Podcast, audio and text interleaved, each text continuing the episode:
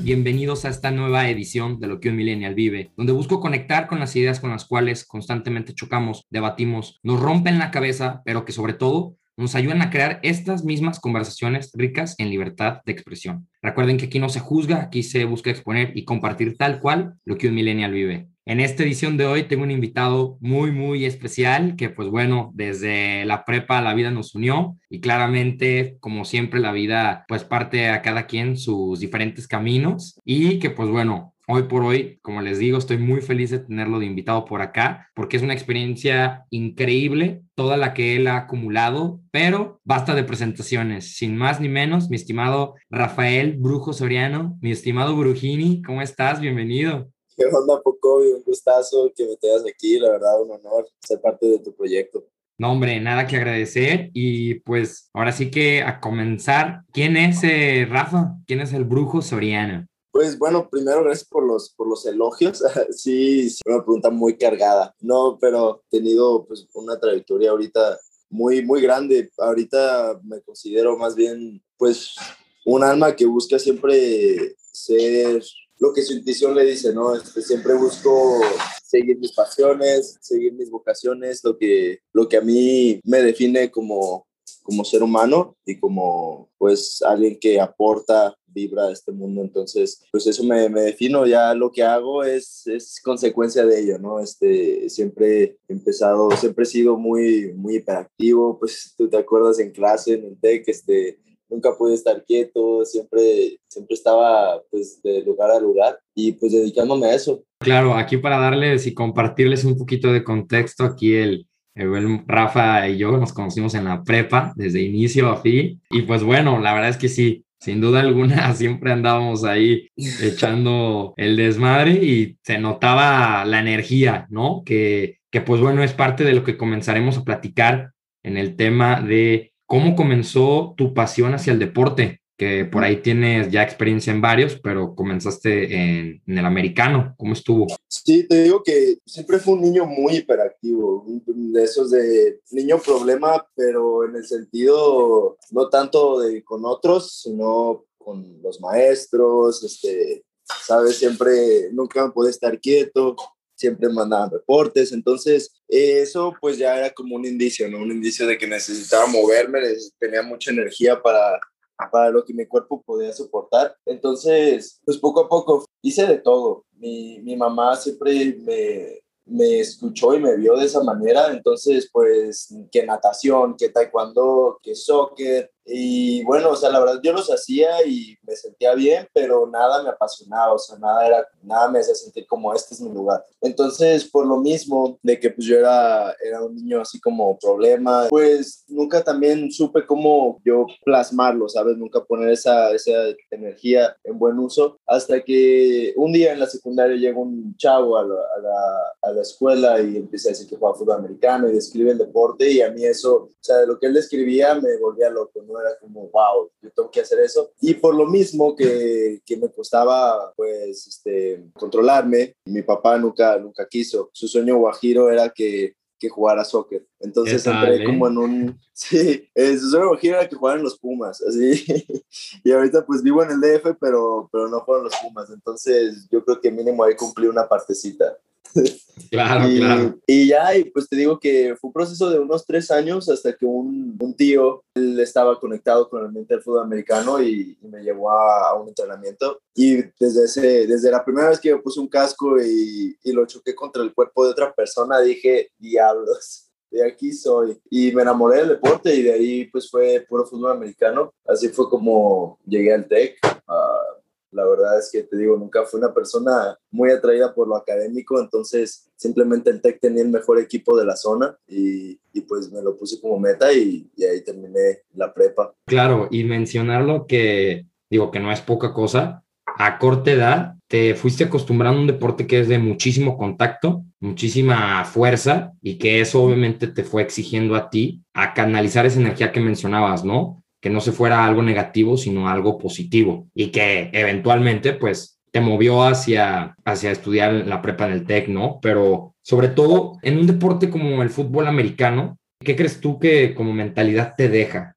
Pues tienes toda la razón, o sea, yo desde que fue el, hay eventos que han, han, cambiado mi vida, le han dado un giro 360 y para mí el primero, el primerito que puedo yo marcar una diferencia de un antes y un después es empezar a jugar fútbol americano.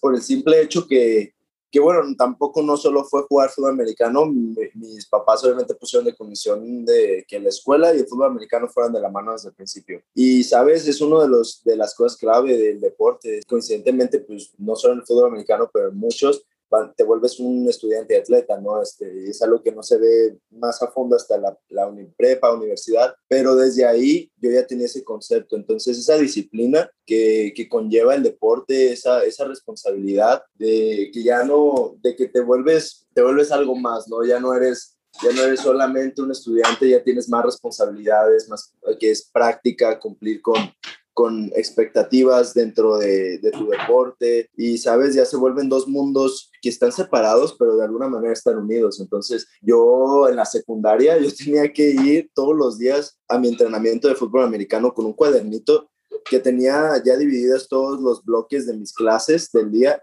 Y si los profesores no me habían firmado que me había portado bien en todas las clases, obviamente este ya era un pacto este, acordado previamente por mis papás y los profesores si no habían firmado que yo me había portado bien, simplemente el coach no me iba a dejar jugar, no me iba a dejar entrenar. Entonces, eso fue un shock, ¿no? Y, cada vez que me llegaba ese impulso de idiotez en clase, tenía que voltear a ver ese cuaderno que lo tenía enfrente de mí todo el tiempo.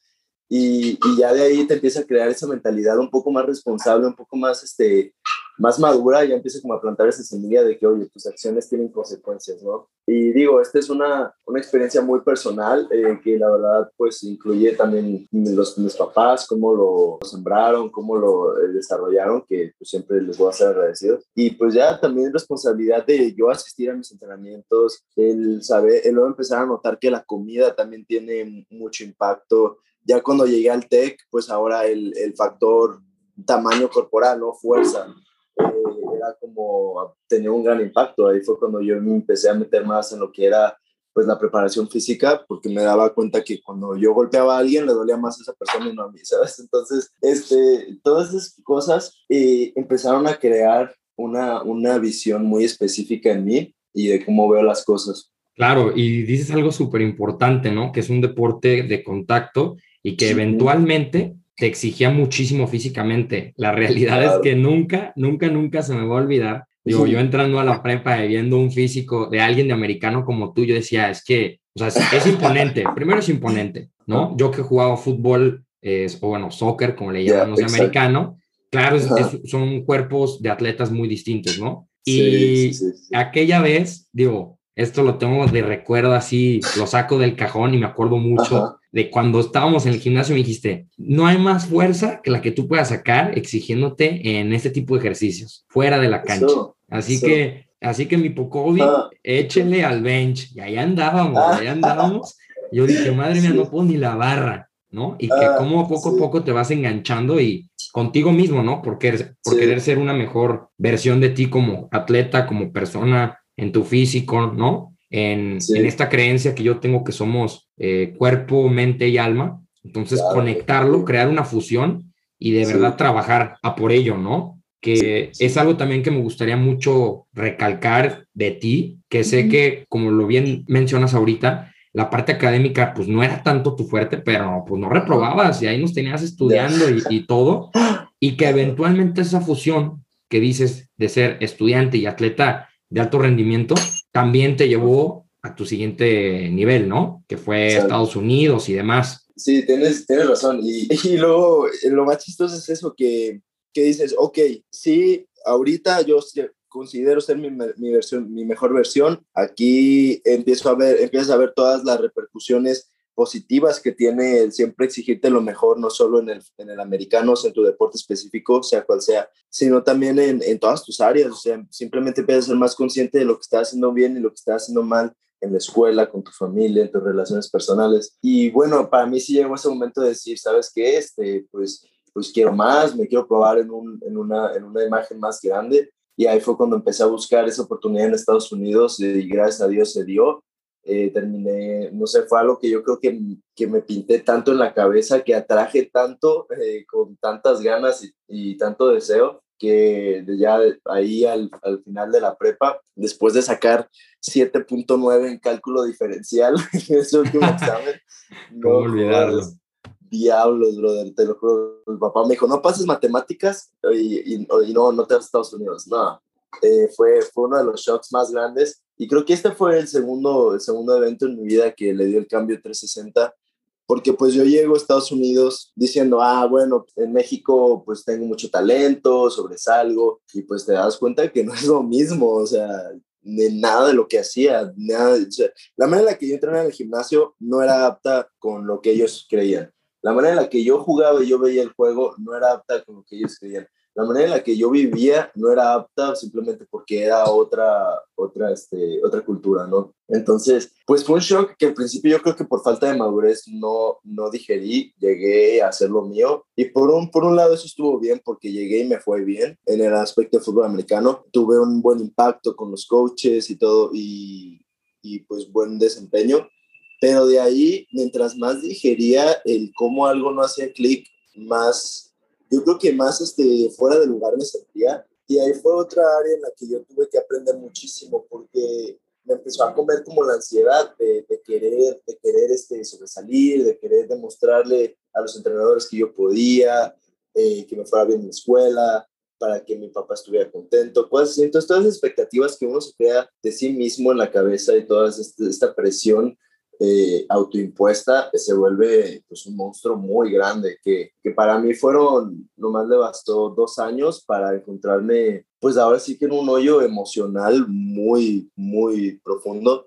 Fue donde, donde yo empecé, donde me di cuenta de que, ¿sabes qué? O sea, si, si todas estas áreas en mi vida están, les falta algo, no, no, no son las áreas, soy yo, ¿sabes? O sea, yo, las áreas no son las que están fallando, soy, yo soy el problema.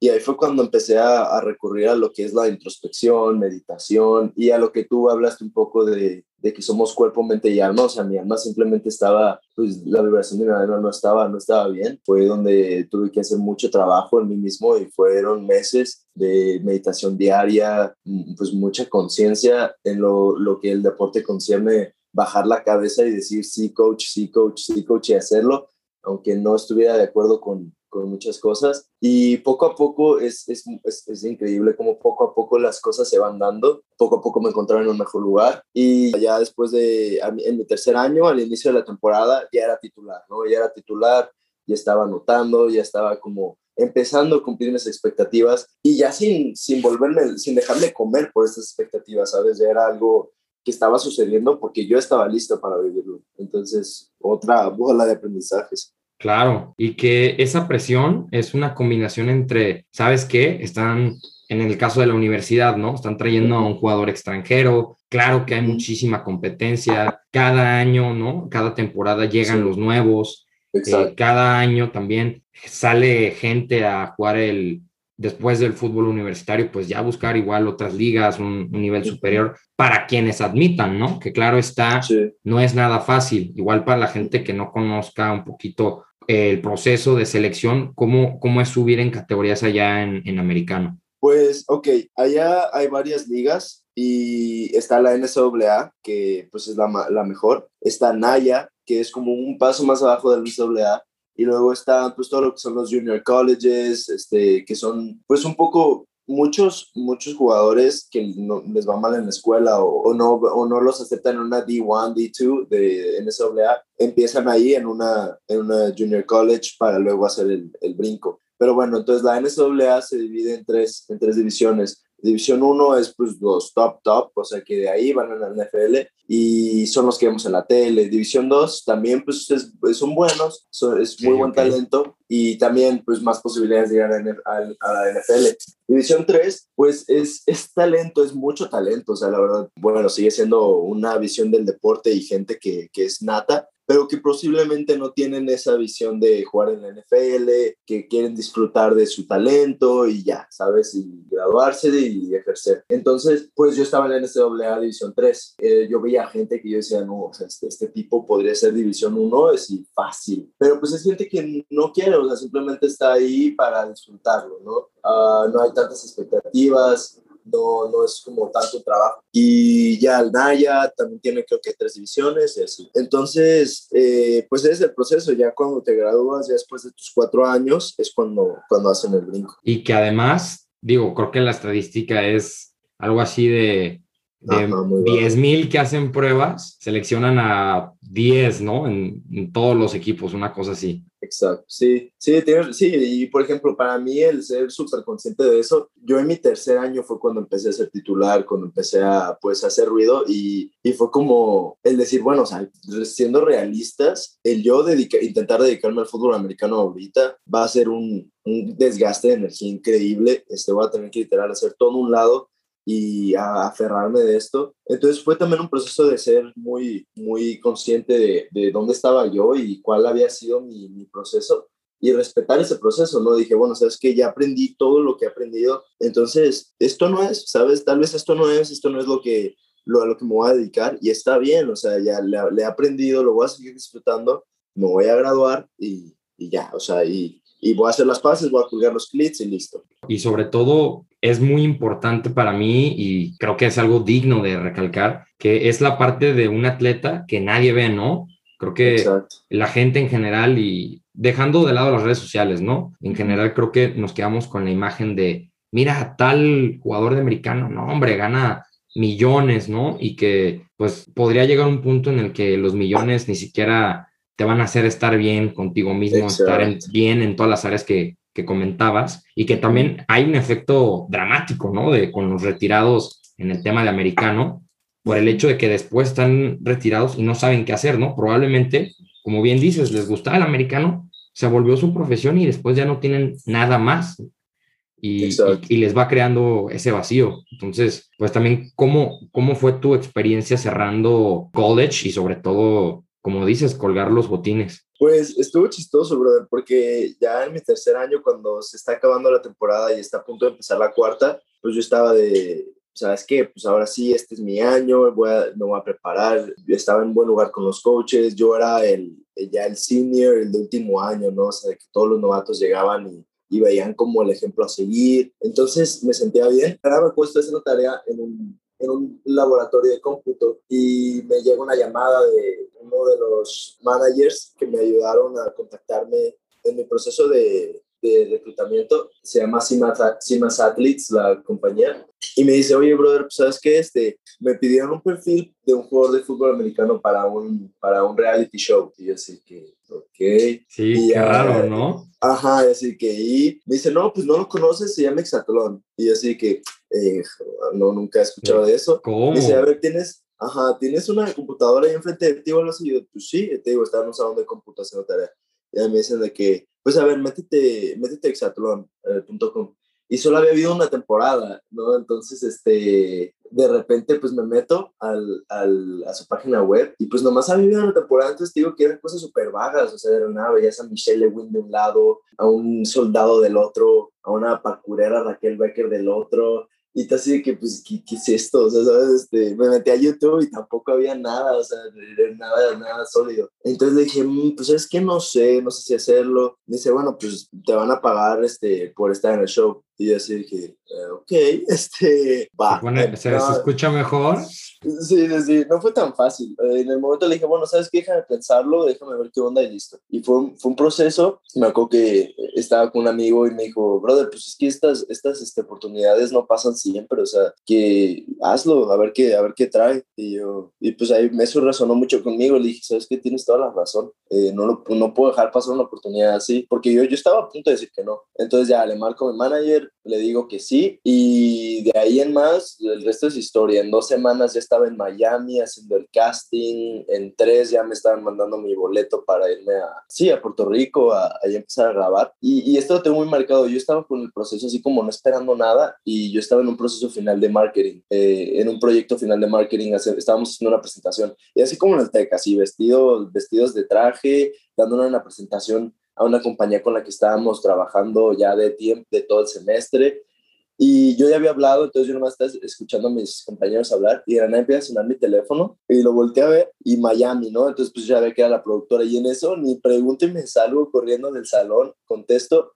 Y ahí fue cuando me hicieron como una entrevista así de que me preguntaron quién era yo, les encantó mi perfil y pues así empezó todo. Claro, y un poquito para contextualizar, ¿qué año fue esto? ¿En qué año comenzó Eso fue todo? en el 2019. Ya ok, ok. Tres años. Oye, y te mandan el boleto y ¿qué dices? Ajá. Ya, ya estuvo. Ah, se abrió la puerta y ya no hay cómo darnos la vuelta y para adelante. Yo todavía no sabía si era verdad, si, si te lo juro, o sea, yo, yo tengo una personalidad muy, muy escéptica, siempre como que dudo mucho de todo y mis papás llegaron a un punto en el que me dijeron, no, no vas a ir porque habían visto videos de Exatron México de a unos que los entrevistaban y decían que no les daban de comer y, y se pusieron bien, bien eh, nerviosos y de que no, sabes que no vas a ir y yo pues muy tarde ya dije que sí, ¿no? Este, Too late. fui, exacto, y, y de cuenta, yo- la producción es turca, entonces pues también eso fue como muy chistoso, me llegaban mensajes de nombres turcos, con mis boletos de avión y, y el aprender cómo funciona, cómo se mueve la producción, pues para mí era nuevo, entonces para mí todo era súper, súper loco, no, no, me costaba digerirlo.